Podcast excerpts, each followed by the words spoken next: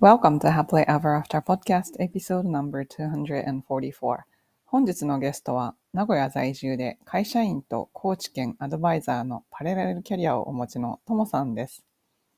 ともさんは高校卒業後カナダへ留学されてその後外資系航空会社私の大好きな、まあ、香港の外資系航空会社なんですけれどもそこのキャビンアテンダントさんにあのとして就職されたんですね。それでずっと香港に住まれていて、その後、日本に帰った後、大手企業の受付、商社の営業とか、なんか結構キラキラキャリア系、なんか眩しいって感じなんですけども、で、それ、その中でだんだんこうご自身のキャリアを築いていくために、5回転職して、今はメーカーでバイヤーとして働きながら、そして副業で高知県アドバイザーとしてご活動されている、そんな素敵な方です。ともさんは私のコーチングスクールに来ていただいたのが最初で、それで知り合ったんですけれども、すごく、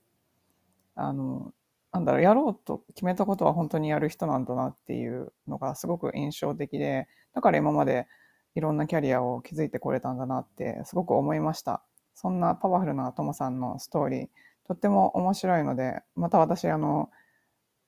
自分がすごい好きな航空会社だったので、いっぱい、あの、キャビンアテント時代キャビンアテンダント時代のお話とかもいろいろ聞かせていただいてとても楽しかったです。最後までお楽しみください。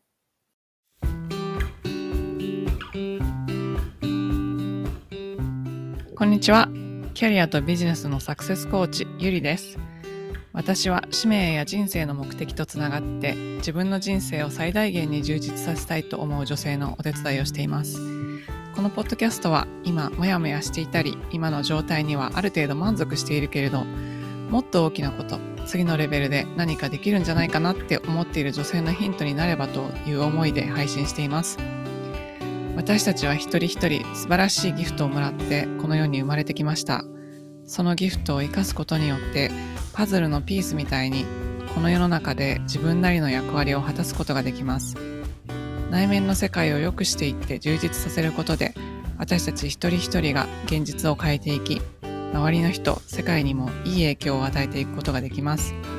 ソロエピソードではコーチング NLP 瞑想マインドフルネスヒプノセラピーなどに基づいたマニアックな意識や自己啓発に関する話をしています。インタビューエピソードでは世界で活躍する女性のライフストーリーをお聞きしていろんな生き方働き方そして自己実現の仕方があるということをお伝えしています。このポッドキャストを聞いて一人でも多くの方が元気になったり、前向きに行動できるようになると嬉しいです。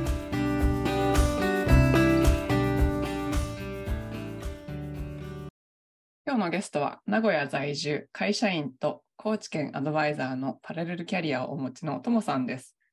ともさんは高校卒業後カナダへ留学されました。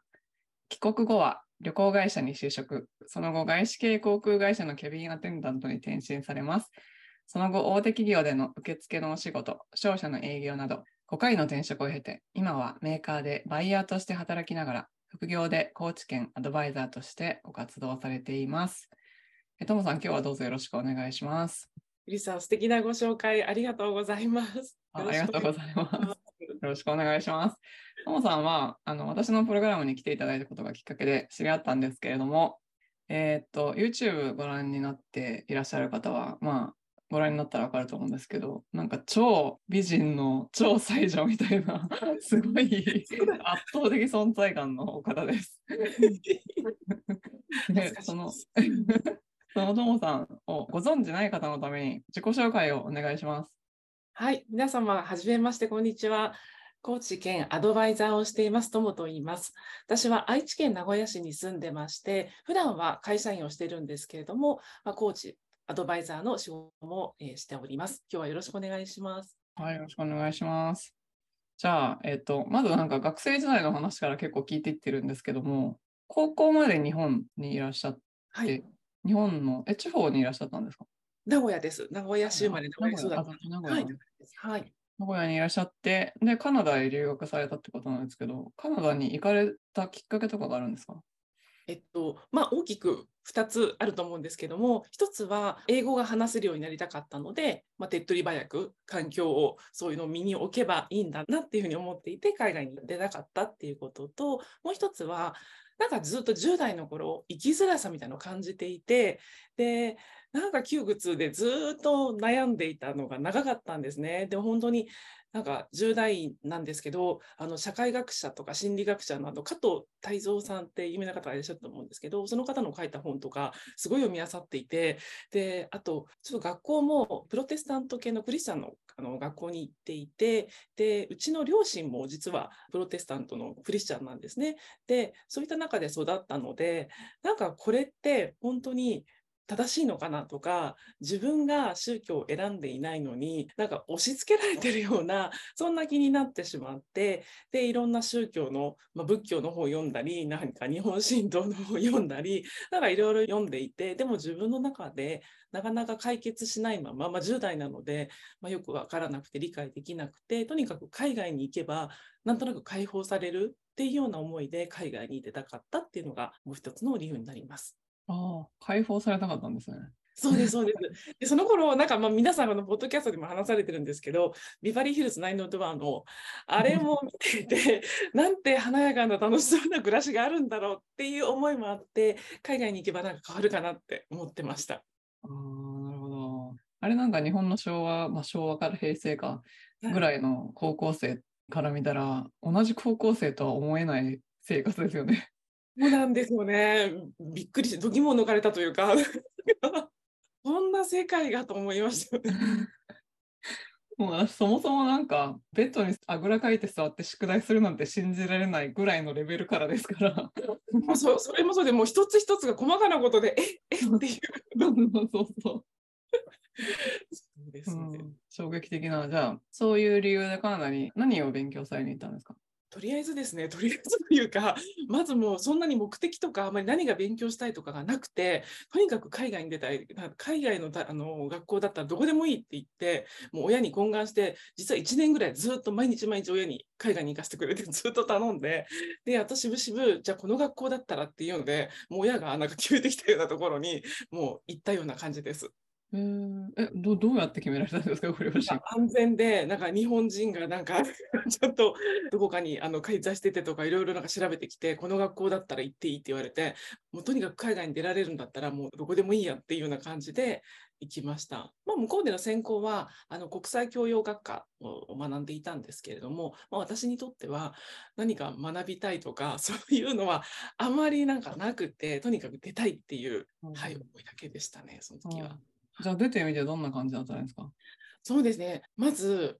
窮屈さが本当に解放されたっていうのは、まず一番に思ったんですね。っていうのが、やっぱり日本にいると、周りと合わせなきゃいけないっていう、なんかあります？ね。同情圧力圧力っていう、なんかそんなような、なんかあのありますよね。それからまず解放されたっていうのが大きくて、で、周り見ても、まあ本当にいろんな格好してるし、いろんな髪型してるし、本当好きなことをやっているんだけれども、他人をあまり干渉しすぎない、程よい距離感を持っている。で、それは親子であっても、母親、まあ、父親から子供に対しても、なんか孤立した人間、一人の人間として見ているんだなっていうあの感覚があって、それが大きく日本と違うんだなっていうのが気づけて、心地よかったというか、あ、なんか別にそんなに気にしなくても、周りを気にしなくても自分が自分であればいいんだなっていうのに気づかされたっていうのは大きかったですね。うん孤立してる一人の人間として見るって確かにそうですね。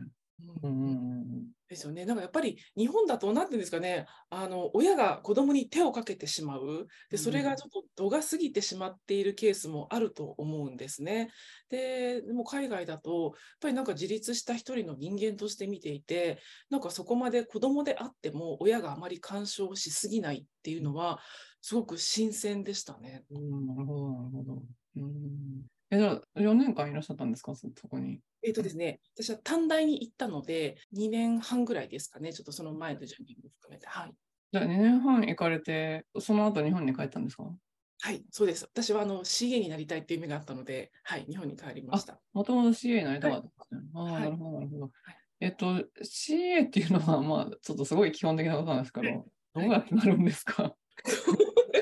まあ、あの CA といってもあの本当に一つの職種だっていうことであるので普通に就職活動をするんですけどもなので一般の就職活動とは変わらないと思います。ただその中でいろいろと体力測定だったり健康診断が入ってくるのがちょっと違うのかなっていうぐらいですかね。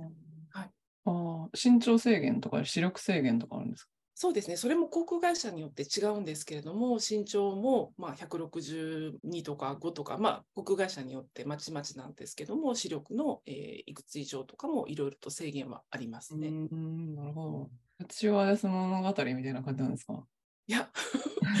それもあったかもしれないんですけど、直接の理由はなんか覚えてないんですけど、高校の時に仲いいあの友達2人と、当時はテニス部に入ってたんですけれども、2人で高校1年生の時に、まあ、高校1年生ってボールも触らせてもらえなくて、ひたすらあのコート整備でローラーを引くっていうやつやってるんですけど、2人でローラーを引きながら、こんななんかローラーを引くだけの人生じゃなくて、なんか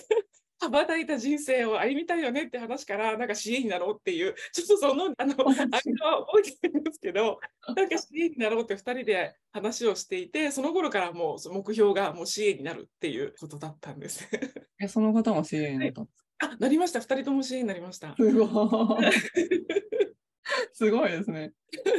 えっと、じゃあ、あ、そっかそっか。じゃあ、就職活動をしながら、一旦旅行会社にお勤めになったっていう流れだったんですか？そうですね、新卒で、えーと、まず落ちてしまったんですよ。あの日系の航空会社、あの最終面接で落ちてしまって、で、まあ、その最終面接の時に、まあ、何が要因で落ちたかっていうのはちょっと不明なんですけど、なんかやっぱり特殊で、その面接プラス健康診断、簡単な健康診断があったんですね。で、その時に多分私、ものすごい緊張していて、この血圧を測った時に、もう160近くぐらいまで入ってて、で、と思ったんですけど、まあ、多分あまりにも緊張してるから、それが血圧に反映されたんだって思ったんですけど、まあ、でも測り直しもなく、そのまま進んでいってしまい、まあ、結果が落ちてしまって、まあ、私はそれが理由なんじゃないかって、ちょっと自分の心のよりどころとして。血圧そんだけ長かったらちょっと不安ですよね。そうですよね。はい、でそれでまあ一旦旅行会社に就職はするんですけれどもやっぱり諦められない気持ちがありましてで、まあ、外資系の航空会社であれば中途採用の募集がその当時あったので当時あの毎週月曜日発行のジャパンタイムズにそういう求人が出てたんですね。なので毎週月曜日のジャパンタイムズの求人欄はもう本当に毎週チェックをしてでそこで募集のあった航空会社に応募したところ受かってで支援になったっていう経緯ですね。ジャパンダイマスで CA さんの募集をかけてたってすごいですね。あの、香港の会社ですよね。あ、そうです、そうです。キャセイパシフィック航空で。うんそこの人、綺麗ですよね。そうですか？なんか私の中では当時は日系の航空会社さんだとか、あと、えっと、シンガポール航空、なんかもう本当にグルーミングがきちっとしてて、ものすごく綺麗なんですけど、私たち、当時はですね、結構あの仕事量も多かったので、もう髪の毛振り乱しても働くみたいな。本当ですか？で終わった頃にはなんかもう本当にヘトヘトになっていてで隣を歩くシンガポール航空の CA さんは綺麗だなと思ってなんか髪をえ、本当に私、キャプテンバセック大好きだったんですけど。本当ですか？嬉しい。私も大好きなんですけど。香港の、私あの、よく中国とかに出張で、日本に行くときも、あえて香港経営にして、香港のビジネスラウンジが大好きで、あ、いいですよね、ラウンジ。使うのが目的で、わざと香港経由で出張。なるほど、なるほど。確かに、あの、香港の空港のラウンジって、本当にちょっと他では見ないような豪華さですよね。うん、すっごい、もうすっごい良くて、もう大好きでした。ああ、嬉しい。でも分かります。いいですよね。ヌードルバーとかね、あって。そうだからキャセイバジャね、CA さんみんななんかすごい優しいし、制服もすごいかっこいいじゃないですか。そうですね。ちょっと他とはまた違いますよね。色使いもなんか独特な。はい。ああいう感じのお仕事さえさんですね。そうです。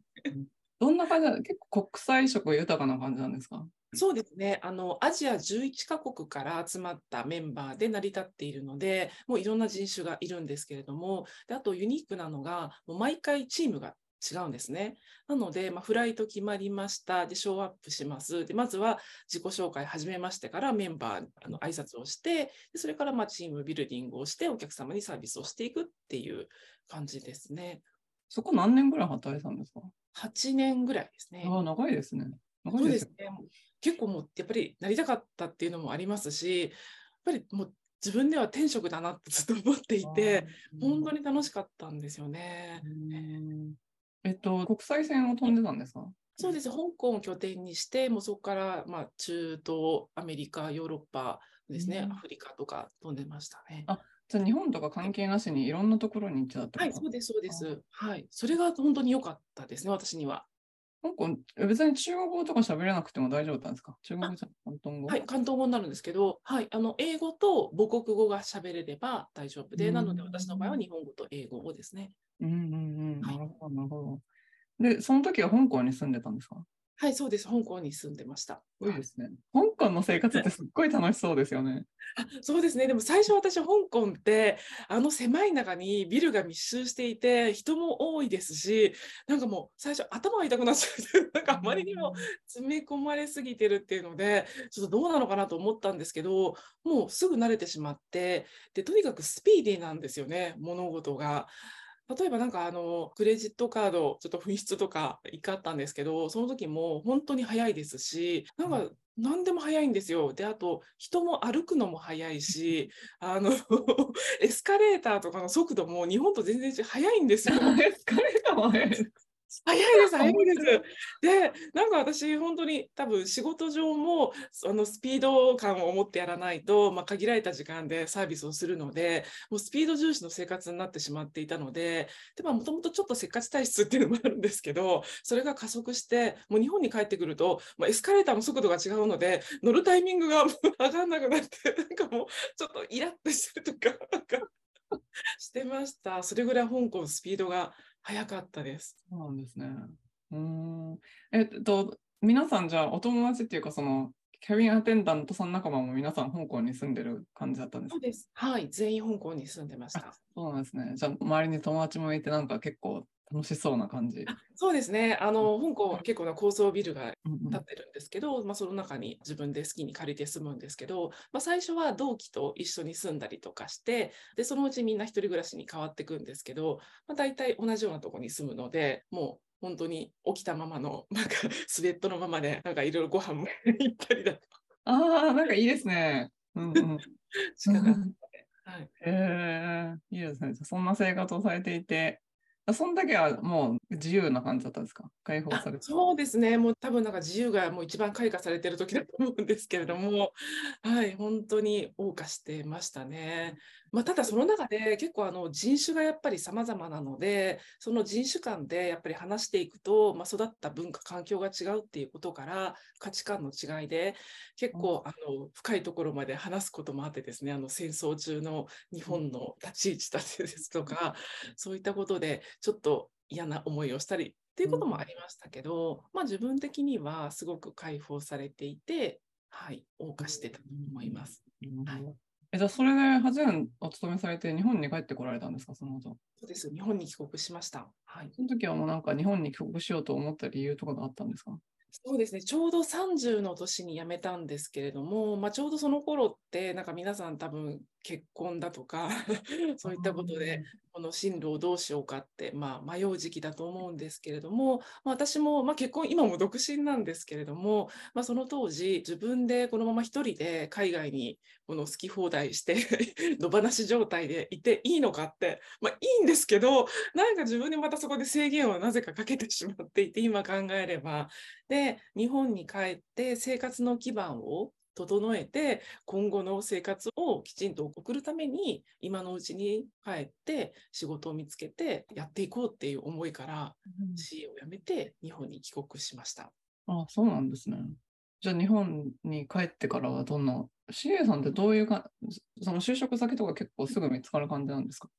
いやそれがですねやっぱりあの CA っていうとなんか、まあ、いろんなことをやらせてもらうんですけども結局日本で女性の働く場所っていうと、まあ、事務職が多いと思うんですけれども、まあ、そうすると事務経験がほとんどないわけですよね。パソコン業務をしてませんし、なんか書類のいろいろ取り扱い方もわからなかったりとかするので、で、しかも30っていうと、まあ今ではどうかわからないですけど、その当時はもう全然働き口がなかったんですよ。で、ちょっとどうしようかなと思いながら、派遣でショートタームの仕事をやったり、いろいろキャリアを積んできまし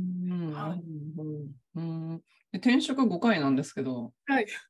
この5回には何か 何かがあるんですか？そうですね、まああのまあ、もともとそのなかなか CA から次の職種っていうのがなかなか難しかったっていうのもあってで、まあ、私の中ではなんかその安定っていう、もう生活のためには、まあ、日本の企業で正社員で雇用されるっていうもうガチガチのそういうマインドに あの支配されていたのでそれを目指していたんですね。でそのためには、まあ、経験を積んでっていうことから転職をしていったんですけれどもで今に至るっていう感じですね。うんなんかすごいバーッとこう空の空の上を飛んで自由で香港暮らしからバーって一気に、はい、また全然違うところに行かれましたよね。そうなんです、そうなんです。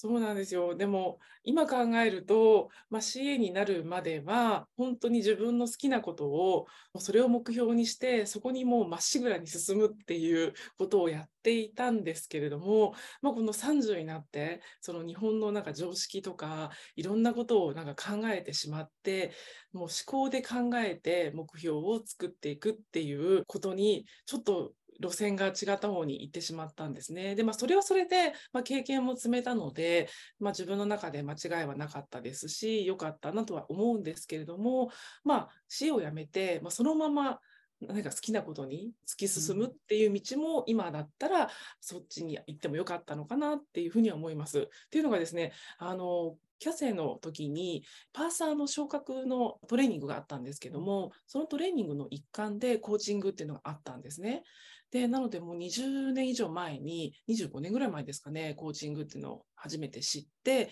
その時にとっても興味があって、で、その頃から、まあ、コーチングの、あのまあ、大学のオープンキャンパスなんかで講座があったりしたので、そういうのを取ったり、まあ、心理学をやったりだとか、勉強してたんですけども、まあ、それが、なんか日本に帰ってそれをやるっていうとまだまだコーチングって全く知られてないような感じだったのであのこれでお給料をもらって食べていくにはちょっとうん心細いなっていうのもあって仕事に結びつかなかったんですね。でなのでまずベースを安定したものを作ろうっていうことでちょっと路線を変えていったんですけどもう今思えばそこにそのまま行ってもよかったのかなっていうふうには思います。そうなんですね。なるほど。まあでもなんか高校の時からそういう宗教とか、そういうなんか哲学系とか心理学系に興味があったっていうことで、そういうのがずっとつながってるんですね、きっと。そうなんですよ。本当になんかだからもういろいろ回り道はしてますけど、無駄なことって一つもないんだなと思って、まあいろいろ考えると、そこに全部つながっているっていうのがとっても面白いなって思ってます。うんじゃあ今はなんかメーカーでバイヤーさんとして働いていらっしゃって、はい、でそれをしながらなんかいよいよじゃあコーチになるって決めた瞬間とかあるんですか？ああ、そうですね。私、常に結構いろいろあの頭の中で、私結構ちっちゃい頃から妄想が、なんか頭の中で妄想劇を繰り広げるというの で結構いろんなことをなんか自分であの未来を想像したりとかしてるんですけど割とそのように叶ってきてるんですね。ででその時にじゃあこの今後なんかやりたいことってなかったかなと思っていろいろ紐解いてみたらやっぱりこれ人が好き人と関わることが好きで自分の心理もあのついていくのが好きだしなんかなんていうの変化をあの人と人との掛け合いで変化をしていくこと。で自分自身も変化して周りも変化していくっていうことがやっぱりすごく楽しいって思っていましたしそういうことに興味があるのであじゃあこれを続けていけばいいのかもしれないって思っで友人にちょっとその話をした時にそれって普段の友じゃんって言われて でえっ？と思ってなんかでも確かに相談されることが多くって確かにそういえばそうかもしれない と思ってで普段からやってるよって言われてあそっかじゃあこれをライフワークにすればいいんだって思ったことですね。うんそれはじゃあ今やってるお仕事とはまた全然違うみたいな感じなんですか？ああ、そうですね。今やってる仕事と、ま、でも違うんですけど、全く違うってわけでもなくて、今そのバイヤーとしてたくさんのお客様と日々交渉だとか、あと、ま、国内外結構いろいろ工場があるので、関係部署も多いですし、本当人とのつながりっていうのはものすごく大事で、結構心理戦みたいな交渉事もありますし、そういった意味では人と関わるっていうのはずっと同じだなっていうふうに思ってます。はい。あの、なんかじゃあ一つお聞きしたいんですけど、キャリアのことで。あの、結構いろんな転身をされてるんですけど、その中でこうキャリアを積み上げていくっていうのは、なんかこう気をつけていたこととか、こう、こうしたらいいんじゃないかなと思ってやっていたこととかありますか？ああ、そうですね。えっと、まず一つは、自分の中で制限をつけないというか、まあ、いろいろ制限はあるんですけど、なんか例えば、まあ、35で転職は難しいとか、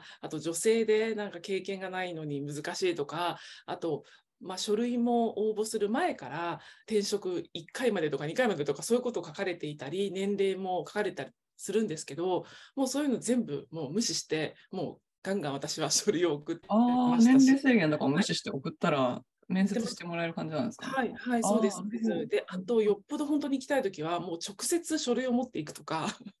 してましたね。で、とにかくもう会ってもらえば、なんか分かってもらえるだろうっていうので、もうなんかだからそういういろんな言われていることをもう全部それはもうみんなが言ってることを自分で変えていけばいいっていうふうに思ってます。いいですね、それは。うん、はい、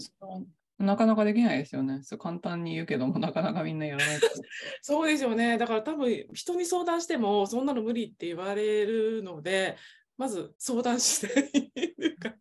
多分その相談した相手もそういうことは経験がないし、やっぱりあまりそんなね、できるよとかは言えないじゃないですか。なので、まあ、そういった人には相談しないってなると、まあ、前例がないので、相談しなくもう自分でできると思ってやってましたね。あそうなんですね。いいですね、うん。そうやってなんか自分で形にしてきた経験も踏まえつつ、昔から興味のある人の心理とかそういうところもなんか兼ね合わさってるのがコーチングみたいな感じですかね。そうですね、そう思います、ね、はい。だからコーチ兼アドバイザーみたいな感じなんですか、ああ、そうですね。はい、うん。なるほど、なるほど。えっと、そしたら、私のコーチングスクールに来ていただいたんですけど、何かそのきっかけとかがあったんですか？はい、その自分で今後どうしようって考えてるときに、まあ、ポッドキャストをいろいろ検索して聞いていたら、ゆりさんがヒットして、で、なんか私もコーチングだけじゃなくって、その心理学的なこととか、あと結構私もあのスピリチュアル系もすごく 信じているというか、あの、思っているので、そういったことが、あ、ゆりさんすごいと思って、で、ゆりさんってなんか本当に知識がもう本当に知識デパート、コーチングデパートみたいな、なんか 本当に豊富なのがすごいなと思って、で、やっぱり他のコーチの方となんか違うんだなっていうのは思って、それでちょっとポッドキャストを聞くようになって、で、聞いてるうちにどんどんどんどんなんか吸い込まれていったというか、はい。で、コーチも最初、あの、ちゃんと1対1のコーチングっていうのは体験がなかったので、ちょっとじゃあ1回コーチやってもらおうと思って体験セッションに応募したのがきっかけですね。はい。多分なんか私ちょっとさっきの高校時代のお話を聞いて同じ匂いがするって思ったんですけど なんか私もすごいあの聖書とかコーランとかを読んだんですよ図書館で。であとなんかすごいこうあの心理的な面から分析するのがすごい好きだったので、あのドイツの教科書とかロシアの教科書とか、なんかいろんな国の教科書が翻訳されてたんですけど、そのなんか各国の歴史教科書とかを読むのがすごい好きで。なんか気が合いそうじゃない？高校の時に会ってたら。本当ですよね。なんか多分自分はその時はすごいおかしなちょっと変わった子って思って、読んでる人いないし、なんかなんで私はこんな難しいこと考えてるんだろう遠く離れた地にいたみたいな感じです。本当ですね。そうそうなんですよ。なんかいろいろやっぱり知りたいし、自分の中でもその考えてることがこれって正しいのかなって思うと、それをなんか追求したくなるっていうので、もう読んでましたね、いろんな本を。面白い。えー、そうなんですね。じゃあ実際コーチングを学んでみてどう思いましたか？えっ、とですね、コーチングを学んでみて、なんかまずは安心スペースというか、なんかあんまり、なんていうんですかね、周りにそのコーチングをしている人がいなかったので、身近には。で、まあ、コーチングスクールのメンバーもそうですし、なんかみんなが同じようなマインドを持っているので、もう何でも話せる、なんか安心スペースのような気がして、まずそこで、ふっとなんか肩の力が抜けれたっていう思いがあって、ってでそうしてるうちになんかどんどんどんどんなんか自分の内面もさらにまた今まで見ていたはずなんですけどもそれでもやっぱり気づけなかったことがあってゆりさんのコーチングを受けていく、まあ、中でどんどんどんどんまた自分も深掘りできてああそうだったんだああそうだったんだっていうなんか点と点がずっとつながって小さい頃からのそのいろいろの悶々と悩んでいて本を読み漁っていたことも、まあ、今につながっているんだなっていうのが分かってすごくもう今、本当に嬉しい気持ちですね。はい。はい、なんかこういうコーチになりたいみたいな、なんか理想形みたいなのはありますか？ですね、もう、なんていうんですかね、なんかみんな多分、私もそうだったんですけど、なんかやらなきゃ、こうしなきゃって思うと、すごい力が入ってしまうんですよね。で、そうすると、もうその硬いままで考えてるから、もう柔軟な考えもできないし、凝り固まった限られたところでしか答えが見つけられない。なので、まずは本当に肩の力を抜いて、もうとにかく楽に楽に自分らしく生きてほしい。みんながそうなれば、ね、平和な世の中になっていくのかなって思うので、そういったコミュニティを作れるような、リードをしていけるようなコーチになりたいなっていうふうに思います。そうなんですね。あでもなんか、コミュニティっていうのも結構大きいキーポイントなんですね、じゃあ。そうですね。だかやっぱり自分が幸せに生きるためには、まあ、自分の周りがそういった空間になっていれば自分も心地いいし、で自分が心地いい状態でいると、まあ、周りにもその波動が伝わって、まあ、どんどんどんどん嫌なことがなくなっていくっていうのは、まあ、普段もちょっと実感しているので、そういったこのコミュニティが広がれば、みんなが生きやすくなるのかなっていうふうに思ってます。じゃあなんか特にこういう人をサポートしているみたいなのはありますか？今ですね、たまたま、あの、まあ、モニターさんから始まってるんですけども、の方々が自分で自営を企業あのしてる方とか、あと企業の、ま、リーダー職だったり、そういった方が多くって、で、そういった方って結構孤独なんですよね。なんかあまり相談できないし、自分の中で解決しなきゃいけないっていうので、悶々としてしまって、で強くならなきゃいけないとか、そういうので苦しんでる方が多いので、まあ、そういった方たちにも、まあ、まずは力を抜いて 言ったり考えましょうっていうことをしてですね、あの今コーチングをしてるので、まあそういった今方が多いので、主にはそういったリーダー職だったりだとか、まあ、リーダーになりたい人ででも楽に、まあ、力を入れすぎずにやっていけるような指導をしていきたいなっていうふうに思っています。相談相手が必要な人の相談役みたいな感じですか？そうですね。はい、そうなんですね。じゃあ、ご自分の中でなんかブレイクスルー経験とかがあったら、どんな感じだったかって教えていただけますか？ね、ブレイクスルー、なんか本当にたくさんあったんですよね。で、多分その高校の時にも悶々と考えてた時にいろんな本を読んで、ああ、そうかそうかってあの知っていくっていうのもそうですし、あと海外に出たっていうのもそうですし、で、CA になって、まあ、いろんな人種と関わりあって、日本でしか知らなかった、なんか狭い中の常識だったり、そういうのが全然違ったところで生きてれば違った常識があって、また違った見方が見れるんだなっていうようなこともありますし、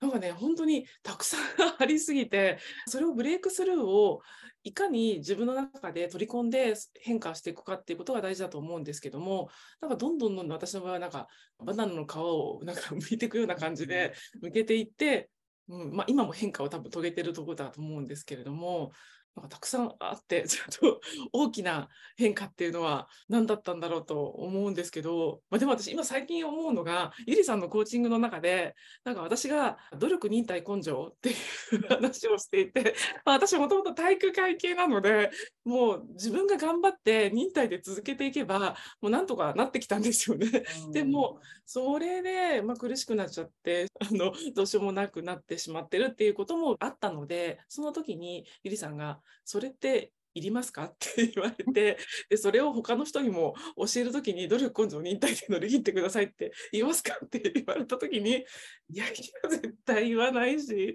そんなのすれば必要ないと思って。なんかアドバイザーのとこに行って、いや、努力と忍耐と根性だとか言われたらびっくりしますよ。そうなんですよ。ブラックの何もでもないですよ。だからちょっと最近のブレイクするのはそれですかね。いやでもなんかそれが必要な時期とか環境とかはあると思うんですけど、なるほどね。確かにそうですよね。まあ、それでその先に自分の待ってる未来があるのであれば、そこにあの努力にいたいっていうのはいいと思うんですけど、そうじゃないところにかけてしまうのは、ちょっとエネルギーがもったいないなっていう。そうですよね。うん、面白いですね。まあでもなんか、そのテニスのコートでローラーを引きながら CA になるっていうのは CA になった方ですからね。その戦略が今まで動いてきたってことですよね。確かにそうですね。そうですね。そうそう。でもなんかそういうのから脱皮すると、ますますこう、飛躍する時期っていうのがありますよね、人には。そうですね、そうだと思います。うん、うん、なるほど。ありがとうございます。じゃあその努力と忍耐と根性の世界から抜け出て、これからどんな世界を作っていきたいですか？もうなので、もう自分がなんか子供の頃に好きだったこととかあると思うんですよね。でも、その成長していく段階で、なんかその、あ、これやらない方がいいかなとか、なんか周りを見て自分で抑えてしまったりとか、そういうものをちょっと見直して、で、そこも掘り起こしてですね、本当の自分っていうのが絶対あるはずなので、それを大事に生きていけば、なんか芯ができればですね、周りのそういったなんか 変なっていうか価値観だとか常識だとかにとらわれて窮屈に思わないで生きれるのかなって思いますね。うん、そうですね。なんか結構本当に条件付けがめちゃめちゃされてますよね、私たち。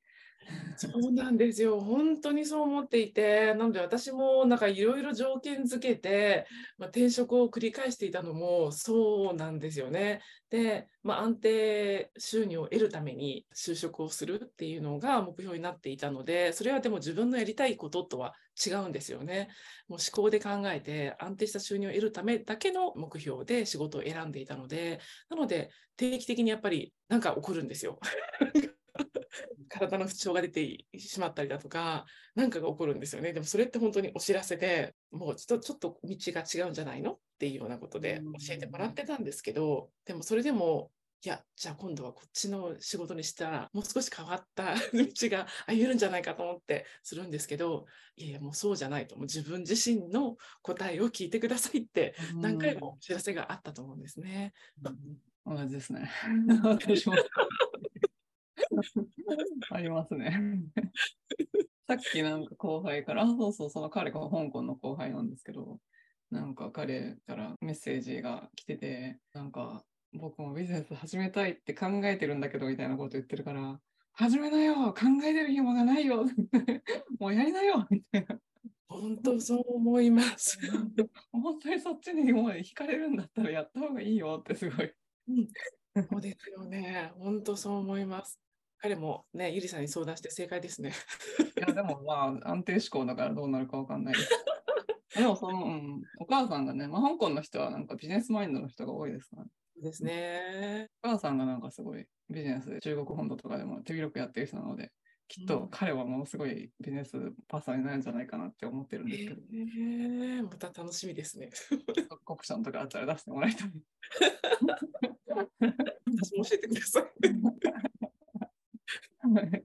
じゃあ、今もやもやして悩んでる方に一歩踏み出すアドバイスがあったら教えてください。やっ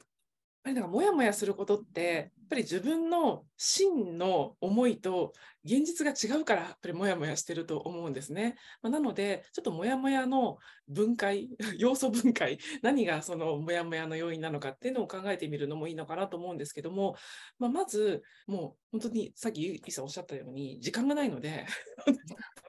生きてる時間は限られてるので、もう思い立ったら即行動というか、もう失敗なんて、本当、後から考えれば失敗ではなくて、本当、ただの経験なので、で、この人生の中で、ほんのちょっとの失敗でしかないわけですよ。で、しかも失敗と思えないようなことになっていくので、もうやってみる。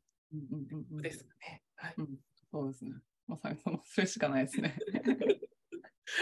ありがとうございます。ともさんはなんか、あの、ありますか？本とか。あの、おすすめの本。そうですね、なんかいろいろなんか読んで、ちょっとあんまり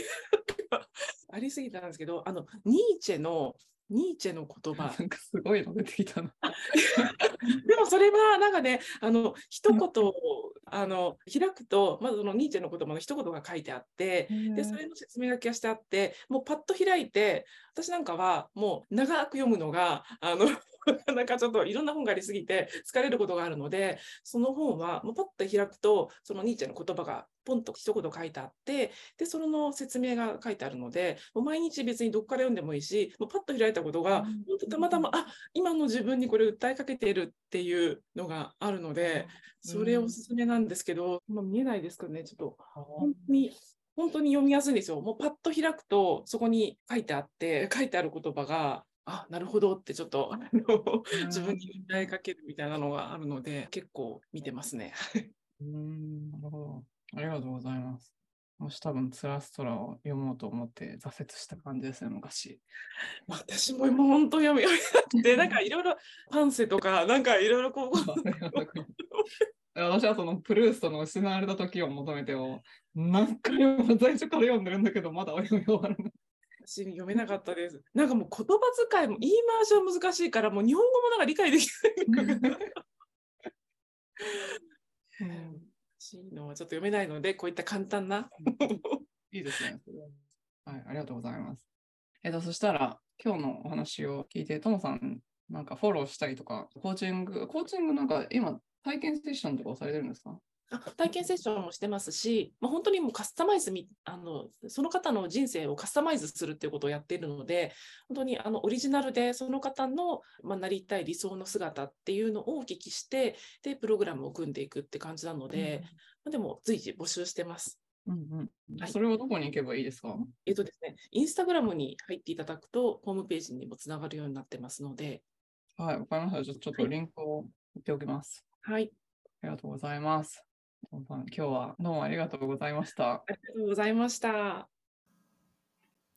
最後までお聞きいただきありがとうございました。このポッドキャストがお役に立ったら配信登録、レビューまたは星マークポチッと押して多くの方にこの番組が届くようお手伝いいただけると嬉しいです。今よりもっと高いレベルの自分になって行動できるようなコーチングセッションに興味のある方は、ショーノートのリンクから体験セッションにお越しください。また、現在、もやもやからやりがいを見つける20の質問ワークシートをプレゼントしています。今の自分のお仕事よりも、もしかしたらもっと自分が貢献できたり、やりがいを感じたりできるお仕事があるんじゃないかなと思っている方、そういう思いがあるなら、あなたのこれからの使命は別のところにあるのかもしれません。そのヒントを見つけるために、ぜひワークブックをご活用ください。プレゼントを受け取るリンクもショーノートにあるのでチェックしてみてくださいね。